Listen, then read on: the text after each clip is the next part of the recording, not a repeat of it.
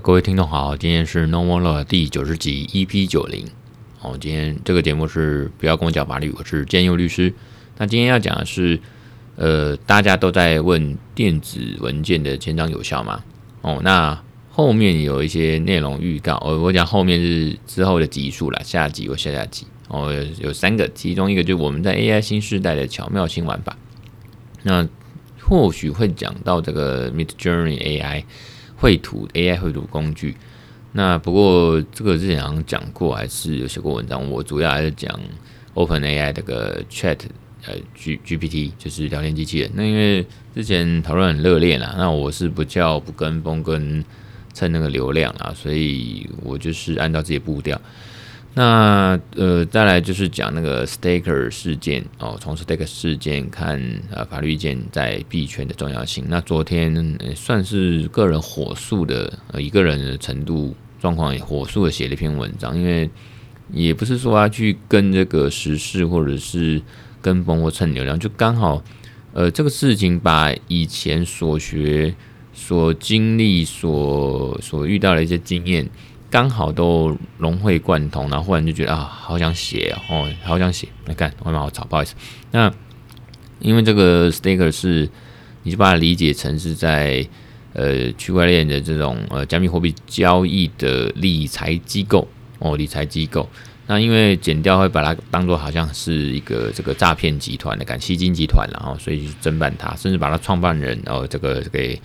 给羁押进监。那我就觉得，从不管你是不是是不是币圈的，是不是资讯法的，那就是说，从银行法这种常见的案件来看，然后都会有一些感触了哈。那之后会讲这个，那你也可以看我个人的公开的文章，或者是呃方格子上面文章。那在之后可能也会写跟讲这个自我主权身份，那这个更是区块链里面的一个比较重要基础建设的东西，然后重点是。所谓的 Web Three，这个就是在讲自我主权、自我这种所有权、拥有权，掌控自己的资讯跟呃资产还有身份嘛，哈。那我会往这边去去琢磨，这个是之后可能的这个内容预告。然后今天也会在闲聊，就上周六去 DeFi Summit 哦，这个去中心化金融高峰会是第二届。还有讲到我新的这个舞蹈老师达达 D A D A 达达，那还有今天讲这个云端搜寻办的一些分享，还有讲个人要减肥，还有今天晚上我要去听五月天演唱会啦，我好嗨啊！那接下来是圣诞节跟跨年的一些安排，好，那今天节目就开始吧哈。身为一个律师哈，那当然从以前到现在哦，不论不管是民众、企业主到公部门。都常被问一个法律的基本问题，就是说，哎，那个数位的或这个呃电脑或者说手机上签名或盖章有法律效力吗？或是被问说，哎，有所谓的电子文件吗？哦，上头的签章有效力吗？其实这些问题可大可小，是一个大哉问。可是主要涉及到这都是事实证据的问题，也就是说，呃，如何证明相关的人事实地物？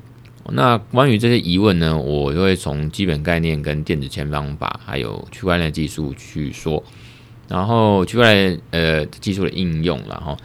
那稍微法普一下，首先就是说一些实体法律的基本概念，好像我们民法啊一百五十三条第一项就规定说，只要你当成双方相互表示的意思达到一致，就有个共识哈，那呃不管是直接表达的明示，或间接可以推定的默示。契约关系就有效成立。简单说，就是你我之间口头讲好或达成共识契约关系就成立。至于白纸黑字，包括这个纸本或者电子文书，哈，还是说是不是有见证的，是不是有录音录影对话记录的截图，那只是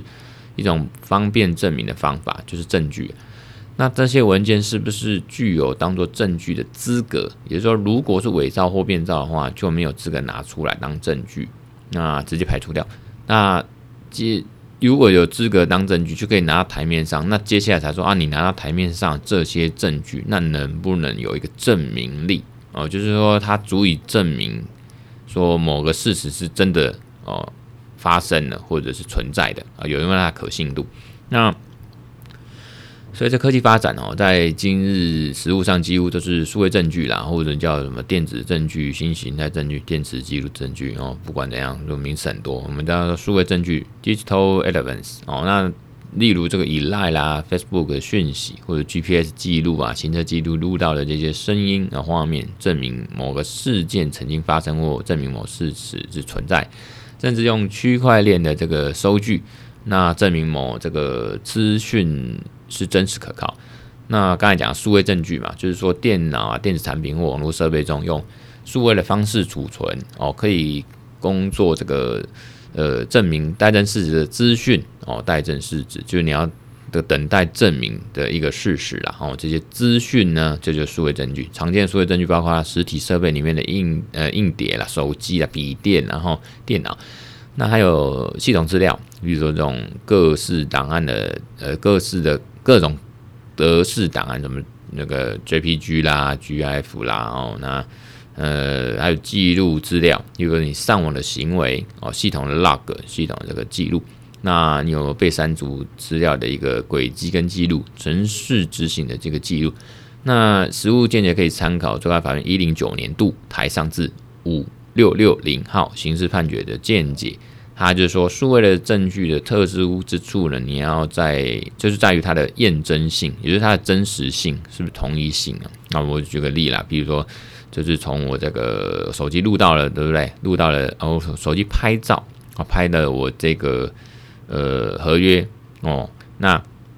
它就这个数位的资料就存在我的手机硬碟里嘛，对不对？那我不管是把它列印出来，还是把它传到云端。那这样子一个一个整个过程，它是不是是真的有这个记录？那它是不是同一个内容？那它是不是没有被污染？是有呃真实的，也就是说你要检验它的真实性，然后那整个那你这样，譬如说我就拍照到手机里面，然后我就把它透过电脑把它储存，呃，把它列印出来。那在整个过程，然后我列印出来那个纸就给。呈堂证供嘛，给法官看。那这样子的过程是不是是同一个？哦，这个是在讲这个资料。那数位证据的形式呢？包括这个有我们今天要讲电子文件，那包括说什么电子商务啦、网络型交易这种电数位文书合约，所以还有这个电子合约。相较于电子合约哦，那这个传统我们用纸本这种合约的签名用印流程看起来很单纯，那实际上。执行上有很多限制跟繁琐嘛，很多缺点。尤其疫情的情况下，有分国两地或跨国的情形下，那甲乙双方必须要约定时间地点当面签署，或者是不用亲自碰面。那你利用文件传输的这种呃转档啊、列印、扫描、传真、邮寄等等程序跟步骤，你去完成签署用印，其实很冗长，没什么效率。那你电子合约呢？电子文件呢，就是能够有效率的在线完成签约。那因为我们台湾有这个呃电子签章法，已经至少二十年以上了哈。那在网络上从事这个交易哈，那网络交易，我们先讲网络交易的性质，其实就民法上的契约啦。就是因为你网络交易的过程方式跟我们实体这样子的呃世界的形态不太一样，所以呢，民法的契约的规定适用上会稍微有点呃要去演绎或者是解释或者是稍微改变一样。那网络上契约就是像定型化契约最多嘛，包括说这种线上定型化契约，也就是说定型化契约就是你业者事先已经拟好了一个条款的契约，然后消费者你只要签名或同意哦，那个这个条款就就成立这契约。那另外有一种包裹按钮包裹的契约，属于定型化契约一种，它就是完全电子化的订阅形式，它透过软体完成的契约。哦，那就是操作上，就是我们消费者通常在网络上按按一个按钮就同意或接受这种按钮的，然后就按下去，哎，这个契约就完成了。哦，那这个不多说，大家都很有经验。那主要就是说，定型化契约的条款的内容，哦，呃，往往在网页上面。那依照电子签章法规定，网页你可以取代书面。哦，那所以在某些条款的内容没有放到网页上面的定型化契约呢，它就是。另一种形式存在在网页哦，这句话什么意思哦？就是说，你业者要用明显的公告，那那让你要有效引导消费者到那个呃网页公告去浏览，那让我们这整个过程啊，让我们消费者能清楚的看到跟明白说他揭露的这些条款内容，那让我们有机会了解之后，然后同意啊，最后就这个按下同意接受的这个选择按钮，当然可以按不同意啊，哦或否啊，哦。那总之，你按了就是同意嘛，就就接受，就变成契约的内容。这个消费者保护法第十三条、第十条那边也有这样的规定哦。所以说，呃，网页上面就是要公告，然后让消费者看到，而且不要藏起来，或者说这个很迂回辗转，不知道这个放哪边去这样子。那电子签章法那个，其实很多人都不是很熟悉啊。那个二十年前台湾就立法施行通过，目的就是说有效强化网络交易的正确性跟完整性嘛。哦，那呃第一点啊，就是透过这样数位签章的机制，那你辅辅佐辅辅助我们网络上我们买卖双方哦，消费者哦，那可以确认彼此的真实身份哦，那还有交易内容。那第二个说赋予这样电子文件跟电子签法律效力嘛，哦，那确保说那个网络资料这样传输过程中不会被遭到这个篡呃篡改啊伪造或窃取哦，那要保证资讯的正确跟完整性哦，这个就比较这个资讯管理的这个领域了哈，那建立一个比较值得信赖网络交易环境。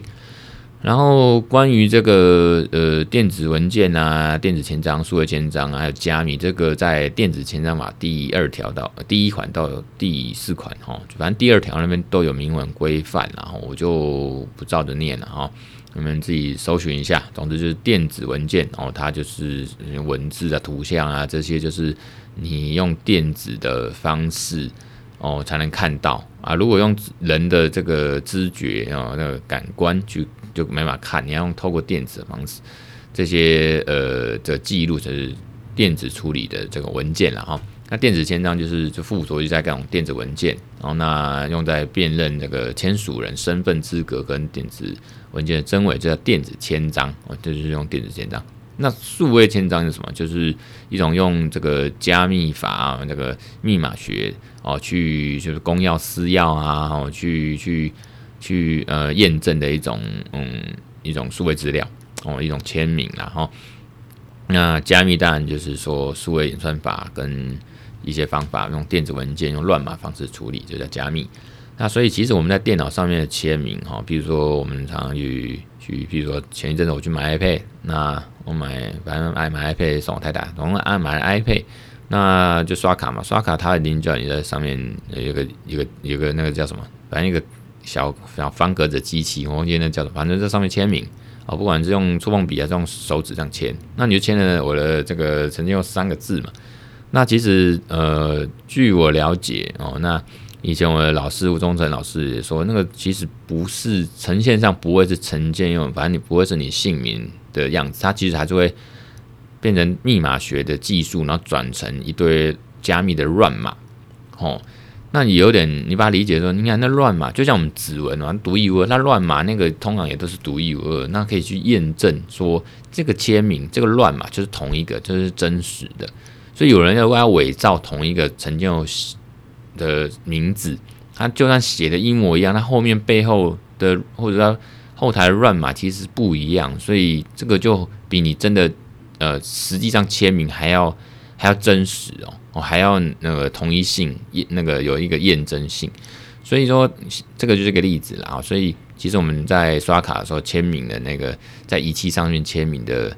呃，这个签名板上签名，那个不是真的呈现是签名的样子，它背后是有乱码哦，就是有一个独一性。我就像我们讲区块链啊，独一无二，就是后面的这个 token 代码代币。那由于这个台湾的这个电子签法是采取一种技术中立的原则，什么意思？就是说，虽然目前电子签法很都没修法嘛，都是一样的，二十年前的法，是说只有规定数位签章的技术，可是只要其他技术能达成相同的立法目的，例如生物的辨识技术，这种指纹啊、脸部呢，那也是这种法律这个法律可以接受范畴。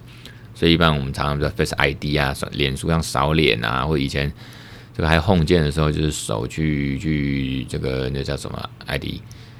那那个指纹 ID 叫什么忘记，Print ID 嘛，啊，还是总之，我现在只知道 Face ID 了。然后，应该技术就是这样。那 Home 键已经好几年前的事了。不过，那个第九代呢，那个 iPad 它还是有 Home 键哦，那可以做个指纹辨识。那也是这边所谓的数位前掌了哦。那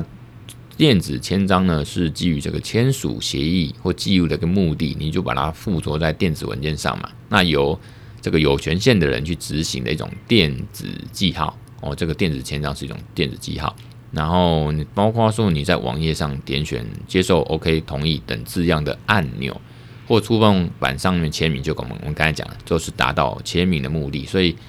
哦，这个各位听众，你去买个 iPad 啊，你就刷卡，你要签名在这个仪表板、触碰板上面哦，那仪器上签名的时候，或者是按 OK，那些都达到电子签章法所谓的电子签章，也就是电子记号了哈，就有签名的这个法律效果。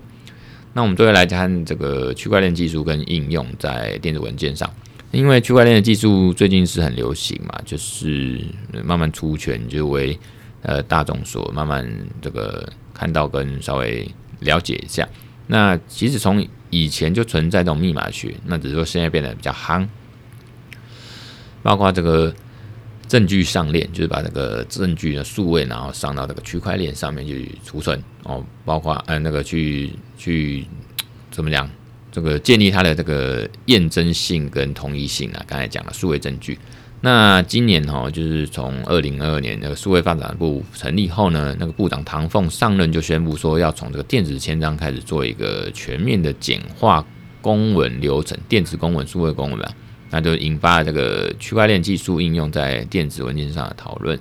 那虽然当然也知道电子签章的技术不是很新啦，哦，可是，在台湾这个电子签章的适用跟实际上使用的这个几率呢，其实很低。哦，如果民间民间当然就是像我刚才举的例子，你去消费买这个 iPad，那你就刷卡签名哦，签名在触控板上面哦。那这样的方式，当然它透过这个中间有个 CA，也就是验证的机构哦。那那比如说中华电信，然后它还是呃适用电子签码没问题。那公部门当然也是类似的状况，然后就是它还是有个电子签章的效果。那我们要讲就是说，也仅此于此啦。那种如果说像我们。企业跟企业之间，或者是个人跟个人之间，那你说电子签章法哦，这个有时候真的很难适用，因为我们刚才讲那种例子就是，呃，公部门哦，公部门，那那比较大的，或者说这种大企业哦，就是那个你要你想想看，这个慢，呃，哎，这个我就先跳过吧，卡住了。那呃，主要是说，刚才为什么说台湾在电子签方签章法适用的几率其实也。呃，蛮低的哦。除了我们刚才讲那些比较常见的电子商务的情况以外，我讲的这种企业跟企业之间要签约啦，哦，的几率比较低。通常我们刚才举的例子，或者说使用的呃广度跟几率比较高的那种，都是哦就刷卡付费这种。哦，当然这种就是电子签章法没问题。我讲的是使用的几率比较低，在这个电子签章法是说。呃，企业你要导入电子签章法作用，那你要透过中华电信业者的数位凭证技术认可，那你才能符合身份的认证嘛？真的签名的人是你嘛？哦，验证你签署人的身份，所以不光只是签名或用印本身的验证，那有实用性高低跟预算上的成本考量哦。比如说我刚才讲的，个人跟个人之间，你签名还要用到电子签章法，因为中间要有验证哦。那有像中华电信这种这种数位凭证的技术的验证。个人跟个人之间不可能，那企业跟企业之间有时候没有，因为你要花这个预算，你要花钱去建构或买这种认证，这种整个从软硬体端哦，全部都要具备。所以那个电子签法第十条跟第十一条规定就是有门槛跟障碍，就是说对于数位签章，它要求必须在使用范围内效期效期内由合法凭证机构签发的凭证才能使用啊，通常就是中华电信啊最大了哈。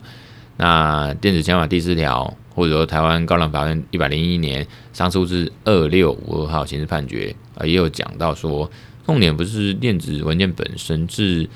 而在于这个使用政府凭证哦管理中心所核发的 GCA 凭证哦 GCA 凭证啊，它主要就是说电子签章辨识的制度，它确保文件不被篡改。那数位签章本身就是一种非对称的密码学嘛。那其实区块链技术对这种非对称的加密或共识的验证的运用呢，它是用那个公钥的密码学去做担保，就符合电子签法第二条第三款所谓的数位签章的规定。也就是区块链的技术其实也符合电子签章法里面讲的数位签章哦。那我刚才再补充一下，刚才讲 GCA 凭证，就是说你要使用那种政府的凭证哦，它核发的这种凭证，变成说。呃，公部门跟公部门之间可能有这个东西啊，比如说我们最常讲的去地震机关哦，地震事务所要办呃呃，不管是人直接到了，还是说你在线上，或者说你是代书，你在这个地震机关网站线上要申请一个地呃不动产謄本，如果建物謄本或土地謄本，那它其实上面就是有这个 GCA 的凭证，表示说真的就是我。啊，真的就是核发的单位，那地震机关那边透过这样 GCA 凭证，政府凭证管理中心核发的这样子的呃凭证，然后它的公文书或者这样的文件，还是真的是有验证的哦，那也是一种数位签章。那最后简单说，就是你要符合电子签章法，你还要达到说电子文件跟数位签章还有合法凭证这三个要件哦。那听起来就很中心化的监管方法嘛，好。可是你如果符合区块链的监管方法，就是你只要是电子文件啊、数位签章啊这两个就好，那你还可以达到共识的呃这个验证的效果。所以其实电子签章法是有点过时落后，那实用性有时候不高。我讲实用性是说政府方面 OK，那呃呃嗯那种，不好意思，呃。像这种去消费，呃，电商消费也 OK，可是说企业跟企业之间的签名，或企业跟呃一般人、自然人、消费者，然后 B to B、B to C，那这个方面就没，或者说甚至就 C to C，还是个人对个人这种签名，你要透过数位签章，其实就有难度，那也不方便啊，甚至没有哦。所以那那坊间现在是有哈，那呃。也就是说，比如说我我是律师嘛，然后我跟客户如果签署法律顾问合约，那我们利用电子文件去签署用印，那加上使用或具备区块链的验验证功能，那就可以达到这种合约是有效，那你也有证据资格跟证明力。因为这个这一份数位证据，我们签的这个法律顾问合约这个数位证据呢，这个电子文件电子合约，它有验证性跟统一性，所以效果效率是不错。那事实上，现在民间也很多这种文书处理软体啦，或者是说所谓的 CLM，就是呃企业生命周期管理系统的服务哦，包括一些 PDF 档或甚至 Word 档这些哈，还是有一些是民间用的点点签还是什么的，好像还有一个就叫绿国，他们呢都是已经有置入这样的数位签章啊，也可以取代。呃，这个电子签章法一些相关服务的使用，我讲取代是说，它有它数位证据的一个呃资格跟那个结果啦，哈，也就是说，我可以透过这些软体或一些系统的服务，那民间的，那我可以达到数位签章，也就是我这样的电子合约，最后是真的是有它的真实性、同一性跟法律的效果。所以从现在区块链技术应用来看，这个电子文件啊，甚至电子合约或公文处理，我们这个电子签章法实在是必须修改或调试，才能符合未来的生态跟潮流。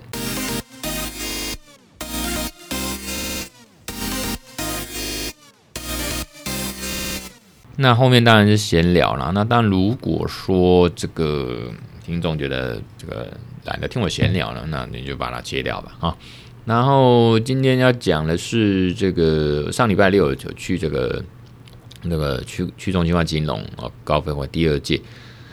那他办在这个新义区这个华南哦国际会议中心嘛二楼那边。那之前也是去过了哈，之前去是因为是去那个区块链法律的高峰会吧，好像第一届还是第二届那去，那这次是因为 Define。那当然去的时候就是一大早，那虽然也是天气超冷，因为大早，然后又是一个熊市，可是大家哈还是到，而且这个几乎座无虚席啊，满到后面来，然后满到后面人站着。然后当然讲子包括脑哥，那我也是算他的，呃，这个我有看他书啦，那我就干脆拿这个电子书去截图，去给他签名，然后合照，这样留个念。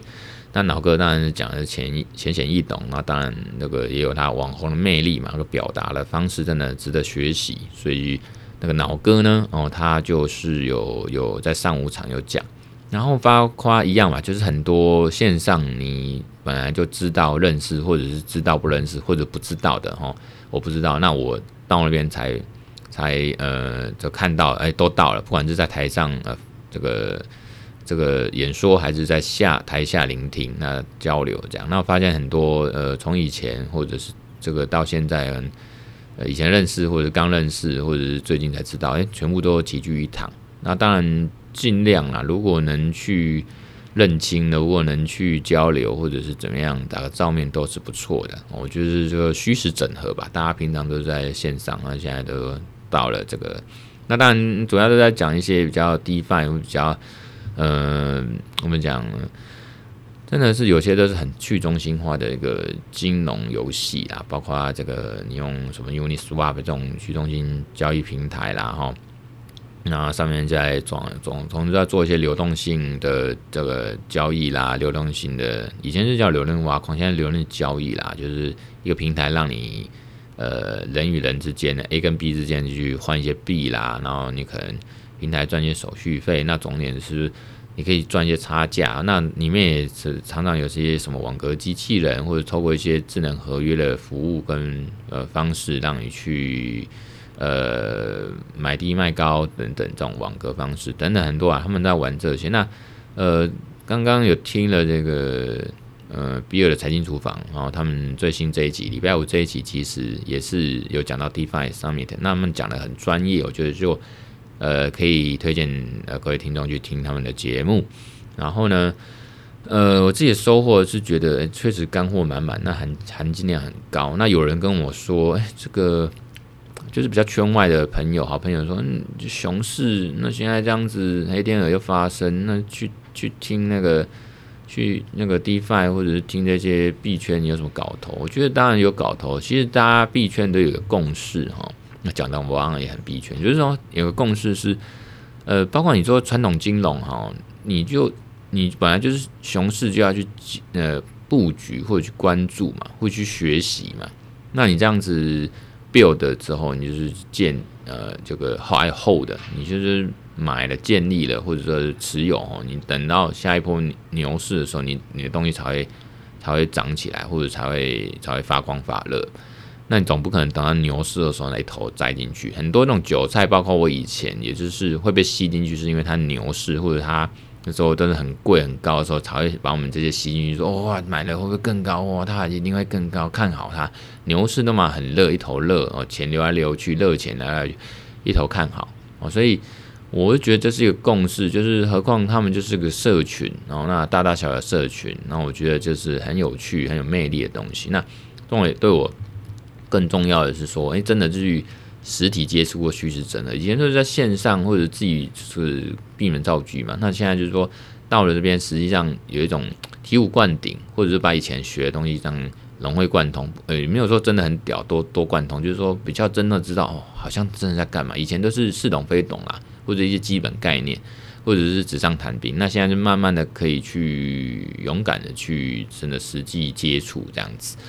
那讲到打打，就是这也没什么，就昨天去跳舞。那跳舞这个老师，因为原本老师他的老师就是家里有事，后来晚上不能教，他就推荐一个新的男老师。然后原本那阿泽老师是男，啊，就直男。啊，这个新的老师叫打打 D A D A，啊，就是直男。那这样教的也不错。然后甚至舞风跟一些舞蹈动作，我觉得我都可以接受。呃，也是比较。呃，稍微 hip hop 一点吧，哦，那可是难度又是其他同学可以接受，因为其他同学，那除了我小孩子，那个真的是比我还厉害，高手高手高手，嗯，是算是 pro 的。那其他同学可能就程度比较没那么好，那变成说变成你看这个程度差距落落差很大。可是达达老师教的那个新的一些舞蹈动作是比较中等，然后那我也蛮喜欢他的动作。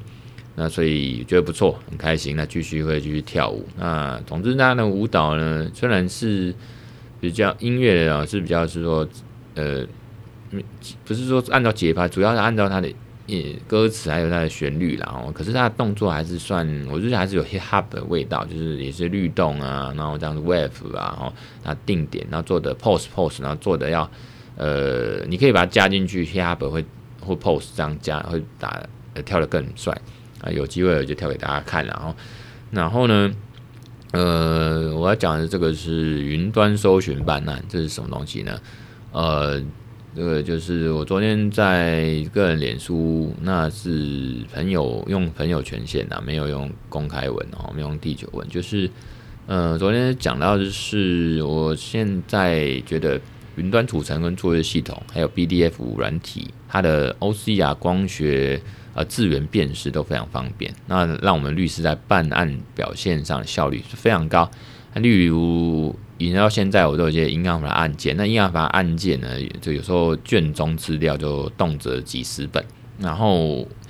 我现在就把它先放到 Google 云端硬碟哦。那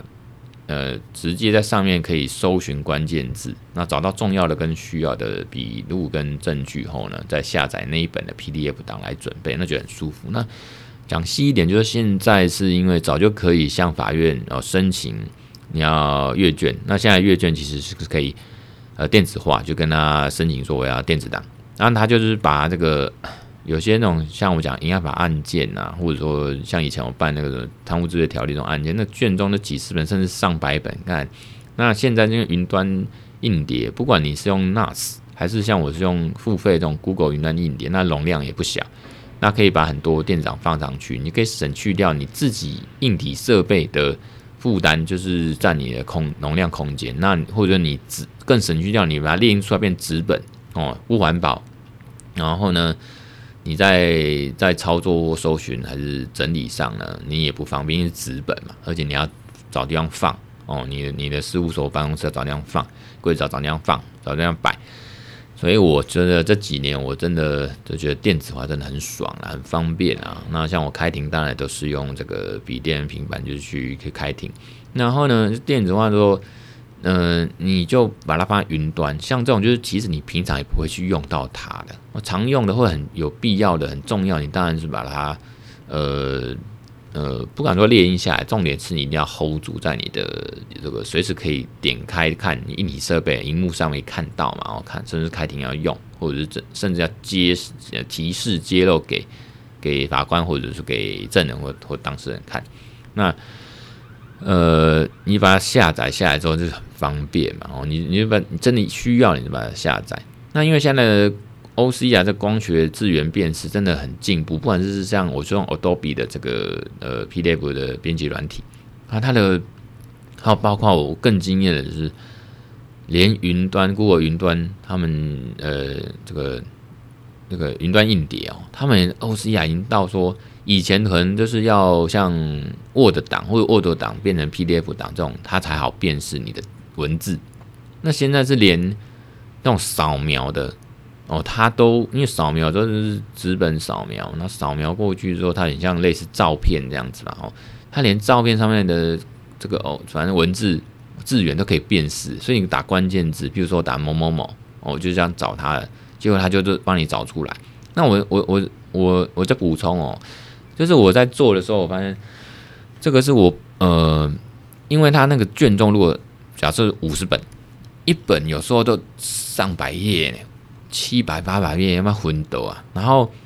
我只是要找里面的一个名字，它那个名字在里面其实不常出现，我只有出现几个地方。后来我搜寻就出现，确实出现四个地方、五个地方这样子。那你当然就等于几乎是大海捞针，所以我发现我这样搜寻真的很舒服、很方便，真的很爽。那这个也是我跟法院学习啦，因为当初哈呃在。像包括法院他们要推动这种呃那个数位的卷宗啦，然后电子档，他们也是买这个呃 Windows 就是那个 Windows 版这个 Ex Exchange 啊，这个编编辑器 PDF 编辑器。那以前我用过，那后来我是因为改用 Mac 嘛，改用 iPad 这些，所以呃我的我的编辑那个 PDF 编辑软体只好换成 Adobe。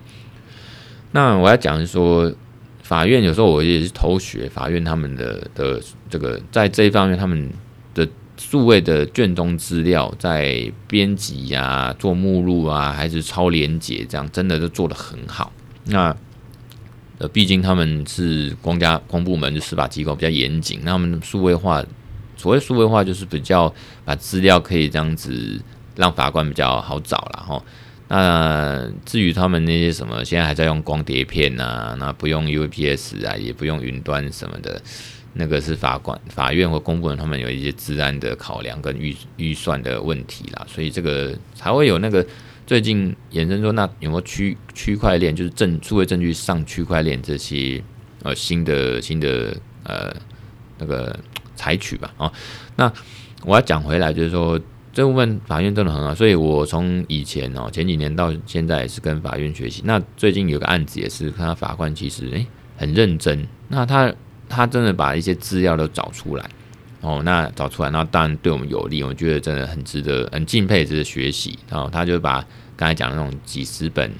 啊，每一本都上百页的这种卷宗资料，哎，找出有关我们当事人，甚至有利我们当事人，然后来问一些问题，啊，问结婚证人，哈。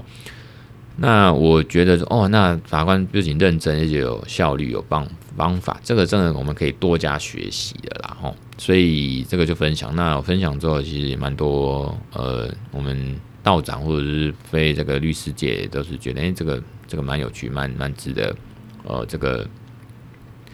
学习。不过我就开玩笑说，我如果是以时计费案件，我也是可以骗当事人说，我这个每一本。几十本、几百页我都看过，以时计费嘛，我可以赚宝宝，跟那个当成 charge 跟他呃收费没有啦，我们这很实在。有时候合约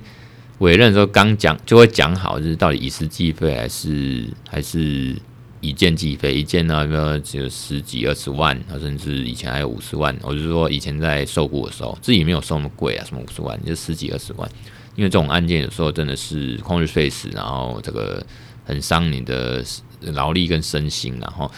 那所以收个十几二十万这个不为过。银行法这些呃袭击案件啦，或这样子，或者贪污罪的条例，那更不要说有些人是办这个内金交易这种证交法，那个是卷资料非常多，因为有些都是跟这个钱有关嘛，账有关嘛，对不对？那有时候是受害人很多，或者说所谓的呃这个集团，或者说所谓的被告很多，所以那个资料真的非常多了。那用这样的的一个办案方式，跟一些现在的一些数位工具，真的是很有效率。然后呢，所以说呃，当然就算我们刚才讲收费，通常我们都是都是在委任的时候就讲好怎么收费。所以就算是约以时计费，我这边也是很实在的，就是当然用多少算多少，通常都会有个 time sheet 的，就是。工作时数吧，律律师工作时数表都是要写得很清楚，因为这个是要跟当事人洽谈跟当事人收费，你当然要写得很清楚，就像你的这种呃这个工程项目表一样，你要写的很清楚，每一个什么项目啊，单位是多少哦，就像我们时间多少呢，多少钱，然后呢。这样子我就觉得真的数位化都很方便，然后就开庭开会，平常作业都可以笔电跟平板处理，随时处理。那有时候资料在不仅在你的呃硬碟，你也在你的云端哦，这样子。那大概是这样，这个是在讲这个在讲我们这个最近云端搜寻办案。那减肥哦，就是最近就是觉得有点胖了，那就是要开始减肥，为了健康跟那个自信，还有这个。好看呐、啊，哦，那最近啊，也就八十公斤，八十一、八十二，这个没法下来，那就是想说就是减糖、减淀粉然后，多吃菜跟肉吧，大概是这样。啊，那当然还是继续跳舞运动。那如果可以的话，再重拾我的这个无线跳绳啊，就是已经荒无线跳绳摆在房间，已经荒废了可能一两个月了。真的是惭愧，所以这个意志力要坚强一点，好好再减肥。我太太这个最近一六八有成啊，从十月初减到现在已经快三个月了，真的明显变瘦。那当然身体变得苗条，那气色也很好。那这个她也变得呃自己很满意，很开心。那当然容光焕发，很漂亮。那么虽然那个减肥呢，女生减肥常常的奶就变小哦。不是每个人都纳美嘛，就是还在往里面纳美，又瘦奶又大，不是每个人这样。那呃，太太减肥，但奶变小，奶变小，嗯，至少还没有太小了，至少我还能接受，因为我喜欢大奶。那奶变小，我当然是有点伤心。可是整体上奶也没有很小，那他又减肥又变得很苗条，然后他自己又穿衣服真的也变得很好看，那人更美丽、更有自信、更开心，那也是为人夫所乐见嘛。那我就觉得不错。那当然被他这样子影响，我自己也会想要减肥啦。哦哦，那就是这样，变成说大家一起减嘛，哦，一起减。那我的好朋友那个新伟哦，那我们一起减啊。如果你在听这一集的话哦，一起减，一起加油啊！大家变健康啊。那接下来就等下要听五月天哦，所以等下把事情赶快弄一弄，把这个这一集来上架。那我们这一辈子第一次听五月天啊，终于贤惠的太太，美丽又贤惠的太太帮我抢到了，帮我们抢到五月天的票。今天啊，这样是今年五月天第一场嘛，在桃园。哦，那其实我都没做什么准备，就是反正就是听的对。那第一次听五月天，那五月天，你红了二十几年，从我高中的时候，高一的时候，哦，那就一直红，红到现在，听到现在，终于能去现场听五月天。我想我今天晚上一定超感动。哦，那去 KTV 什么的，哦，那其实我都会点五月天的歌，从以前的干杯啦，当然从第一张专辑什么志明春娇啦，疯狂世界那不用讲，那实在是太久了，老人歌哦，那。什么尬掐，后来到了中间阶段，什么干杯啦，哦，什么，那后来我最喜欢去 KTV 点的，上上周六哦，上午去 D-Fi 这个 Summit，下午就溜去，其实溜去这个跟朋友唱歌啦，哦，就是一群地方爸爸妈妈跟带小孩子，然后大家都以前幼稚园认识，我就小孩子在幼稚园认识啊，我们是爸爸妈妈，那大家地方爸爸妈妈感情也不错，常常互动，然后约去唱歌，就是像小孩子趴吧。哦，他们是樱桃班，所以是樱桃班的这个圣诞礼物交换趴，然后去 KTV 唱歌。那我就点了这个五月天的一一连串的那个，好像主曲一样，除了干杯呢，那当然还有这个呃入入阵曲哦，我觉得唱的歌很嗨啊，哦，我最喜欢入阵曲，有它的这个背后的一些意义啊，对我来讲也是很有意义，恨铁不成钢嘛，哈、哦，呃，就是有点。多少有点雄心壮志跟热血，还有这个或壮志未酬啦，然后对一些时事或者是对一些一些可以投射这样子哦的一些心情，然后那五月天，所以今天我觉得今天一定很爱。那当然他很多情歌很感动人心或者励志人心的，包括倔强啦，还有这个诶上一张专辑我买啊，忽然忘记那首歌叫就倔强吗？啊顽强哦，那个听到都哭了。今天晚上一定是非常嗨哦，也要圣诞节了，然后也要跨年。今年圣诞节一样，就是跟当然也是会当圣诞老人啊，这个偷偷买一些礼物啦，那这个布置一下，然后让小孩子这个说要当乖小孩啦，然后好好睡觉啦，好好这个。反正要乖，然后那个要要要要听话，然后总之就是让他们起来说，哎，十二月四号圣诞夜要起床说，哎，十二月五号、二十五号看到圣诞节看到礼物，那当然会布置嘛，我那个家里布置一些圣诞的一些装饰品，小圣诞树啦、灯泡啦、礼物啦这样子，让他们很开心。那呃，圣诞节大概还是会做这种，嗯、有点像责任义务啊，反正就是好玩，然后让小孩子可以开心的这个期待圣诞节、圣诞礼物。可以过一个节日，幸福、开心、健康这样子。那呃呃，怎么讲？反正那细节不讲。那这个圣诞节，我们周末呢，还是会去朋友家跟朋友一起共度圣诞这样子。然后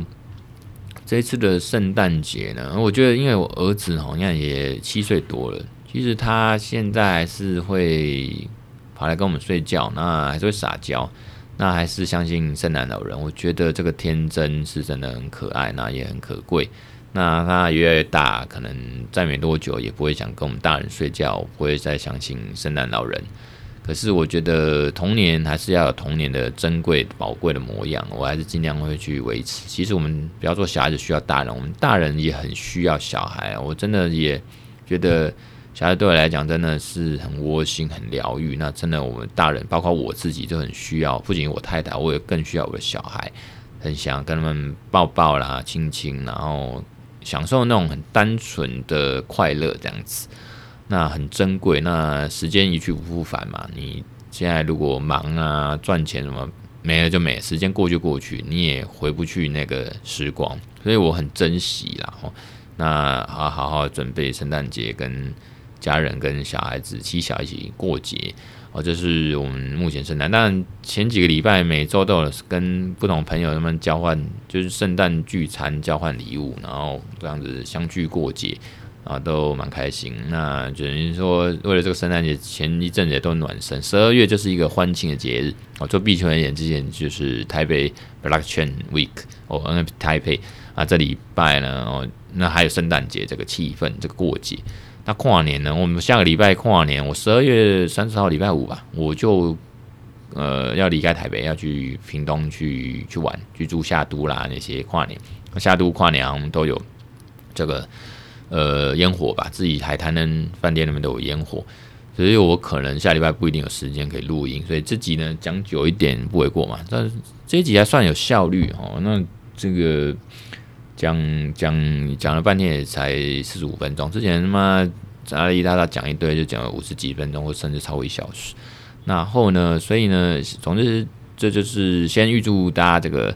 呃，Merry Christmas and Happy New Year！二零二二年啊，就这样过去了。不管你的是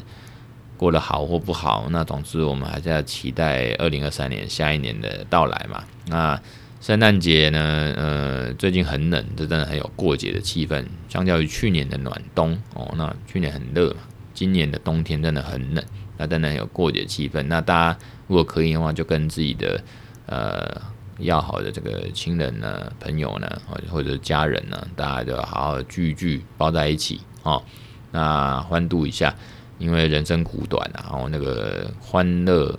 的时间哦，快乐时间哈，不比不比这个呃烦恼、忧愁跟痛苦啦。哦，所以真的当下能好好的这个。感受一下，那活在当下这句话真的是很重要。那老生常谈，可是它确实就是就是一个真理。所以呢，这个我准备要去欢度呃圣诞节，甚至跨年啦。那是今天就从这个五月天的这个开场开始哦，超爽的。好，那今天 Nova 第九十集，我是建佑律师，今天聊这边。那如果你觉得我们节目还不错，就帮我们分享嘛。不管你用什么方式，或者留言或五星。给个赞，什么都可以了哈。那今天留在这边，谢谢大家，拜拜。